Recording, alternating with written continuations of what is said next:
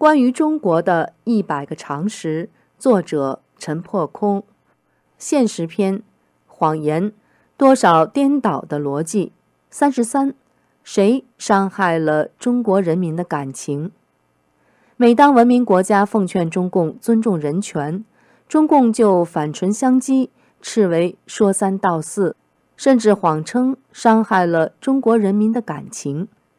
面对外国人的意见。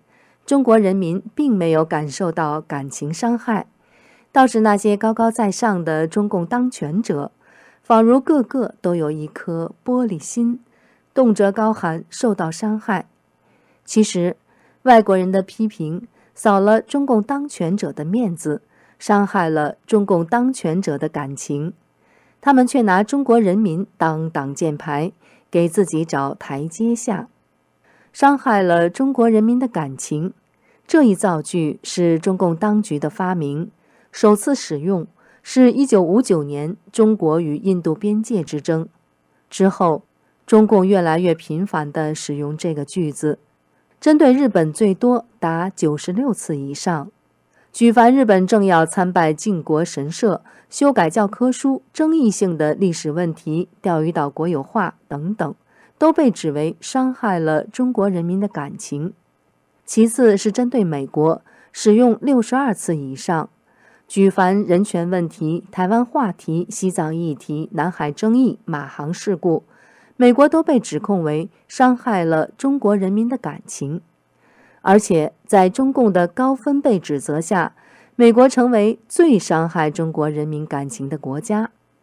而每当欧洲政要会见流亡的西藏宗教领袖达赖喇嘛，都被中共指责为伤害了中国人民的感情。梵蒂冈对中国境内的传教士丰盛，也被指为伤害了中国人民的感情。每当有小国与台湾建交或复交，也被指为伤害了中国人民的感情。更严重的是，国际机构对中国人权人士授奖。比如授予刘晓波诺贝尔和平奖，授予胡佳萨哈罗夫人权奖，都被中共指责为伤害了中国人民的感情。而针对诺贝尔文学奖，中共则亮出双重标准：当旅法中国意见作家高行健获奖，中共就指控瑞典文学院伤害了中国人民的感情；当亲官方的中国作家莫言获奖。中共政治局常委写信祝贺，声言莫言获得诺贝尔文学奖，既是中国文学繁荣进步的体现，也是我国综合国力和国际影响力不断提升的体现。中共官媒则兴奋而露骨地表示：“我们需要一个诺贝尔文学奖。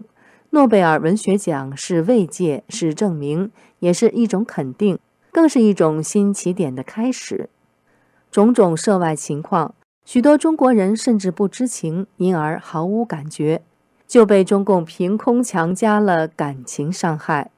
一些中国人即便知情且与官方立场一致，却未必觉得自己受到感情伤害，中共却不由分说地指定他们受了感情伤害。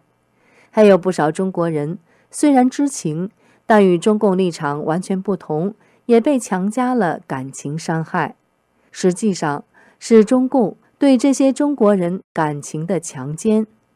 华人遍布世界，在欧美等国旅居当地的华人以勤奋和成就赢得尊严，成为当地的社会中流。在亚洲的台湾、香港、澳门和新加坡，华人创下了经济和文化奇迹，傲于全球。其中，香港曾长期是殖民地。但香港人的富足与自由，竟为全中国人所羡慕。相比之下，最没有安全感和地位最低下的华人，竟是身在中国本土。大饥荒、大迫害和大屠杀，种种人间惨祸，只有被中共解放了的本土中国人才能领受。一句话，真正伤害中国人民感情。最大程度伤害中国人民感情的，恰恰是中共专制集团。